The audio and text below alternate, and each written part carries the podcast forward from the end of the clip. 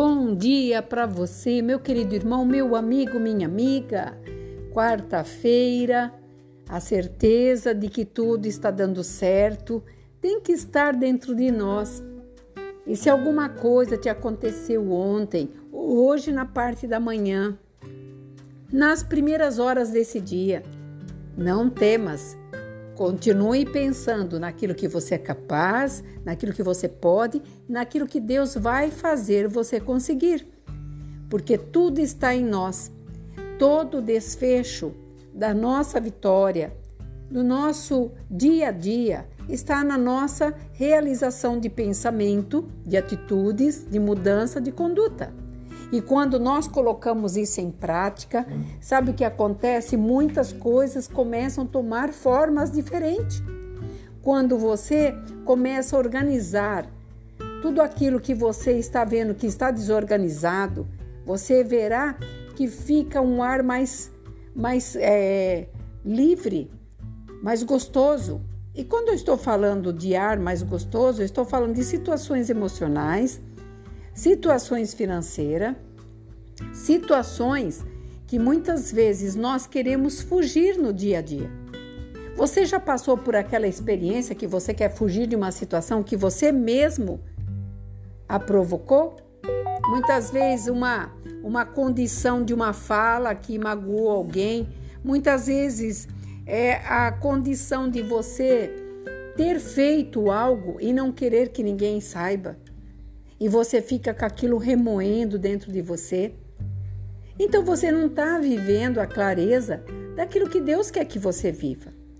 Ele fala na palavra dele que quando nós o aceitamos como nosso único e suficiente Salvador, aquilo que era cativo se tornou livre através da cruz. Porque ele disse: está tudo consumado, está tudo pronto. Então cabe a nós memorizarmos isso e colocarmos em prática tudo aquilo que nós temos que fazer para que nós, primeiro, comece em nós, nós venhamos a, a mudar as nossas atitudes, falas, condições e você verá que tudo vai se encaixando como um grande quebra-cabeça. Porque a vida nossa ela é de altos e baixos e temos que ter o autocontrole para as nossas emoções não sair desse trilho. Por isso que aqui em Isaías 26, versículo 4 dizendo assim: Confiai no Senhor perpetuamente, porque o Senhor, Deus, é uma rocha eterna. Porque ele, habita, ele abate os que habitam no alto da cidade elevada. Abate, humilha até a terra e até o pó. O que o Senhor estava falando aqui através do profeta? Que quando nós confiamos no Senhor, nós não temos que olhar aquele que está muitas vezes te desafiando, aquele que está falando de você pelas costas, aquele que diz que você não tem capacidade. Não, se cale, se cale, porque no teu silêncio você vai vencer, na tua oração a Deus você vai vencer, por isso que Isaías está dizendo: confiai no Senhor perpetuamente. O que, que é perpetuamente? É todos os dias, todo momento, todo minuto. Levantou, confia. Saiu, confia. Vai trabalhar, confia. Se você voltou para casa ontem do teu trabalho, confiou no Senhor para ele te trazer de volta. Porque nós somos meros mortais. E nós sabemos que nós não podemos nada. Se Deus não estabeleceu um anjo para nos guardar e nos livrar de todo mal. Então pare de se sentir que você pode. Você não pode. Quem pode é Deus, porque Ele nos capacita a nós estarmos diante dele, na vontade dele, e todas as coisas acontecerão da forma que ele estabeleceu, como pai. E como pai, ele não quer nada de mal para os seus filhos.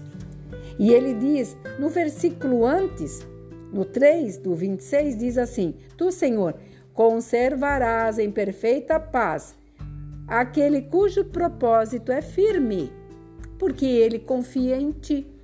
Então, em quem você está confiando? Em que base você está confiando hoje?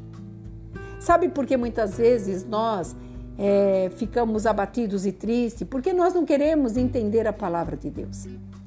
E quando você lê a palavra de Deus e você vai na íntegra da palavra de Deus, nem que seja um, dois versículos todos os dias, o Espírito Santo de Deus falará com você. Vamos dar um exemplo. Quando você compra um remédio, o médico te passou, você confiou no médico, certo?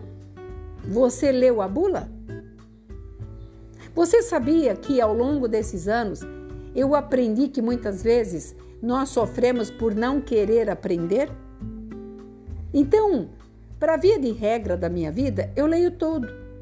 Quando eu compro um aparelho, quando eu compro um produto, seja ele cosmético, seja ele de uso para casa, seja ele para uso dos meus animais, eu aprendi que a pressa não presta, que a pressa só traz para você transtorno. Então eu leio, vejo o que é favorável e as contraindicações. E assim é no remédio que o médico te passa. Ou porque você vai confiar no médico assim às escuras? Quantas vezes nós tomamos um remédio e nós trazemos para nossa vida alergia, muitas vezes contraindicações até do uso por quê? Porque não lemos, não vimos que corremos o risco. Então, nossa vida corre o risco todos os dias. Então, aprenda, deixe a preguiça de lado, entenda. A palavra de Deus nada mais é que a bula da tua vida de vitória. É a bússola para a tua caminhada. É o estímulo para que você vença. É o manual do, do construtor, que é Deus, a palavra de Deus. Por isso, que ele relata: conservarás em perfeita paz aquele cujo propósito é firme em quem? No médico? No teu amigo? Nas leis que são falhas? Não, em Deus. Porque aquele que confia no Senhor é rocha eterna.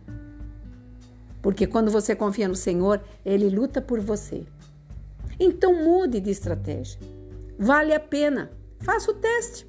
Você não vai sofrer com isso você só vai ganhar principalmente o amor de Deus, a graça dele. Seja grato.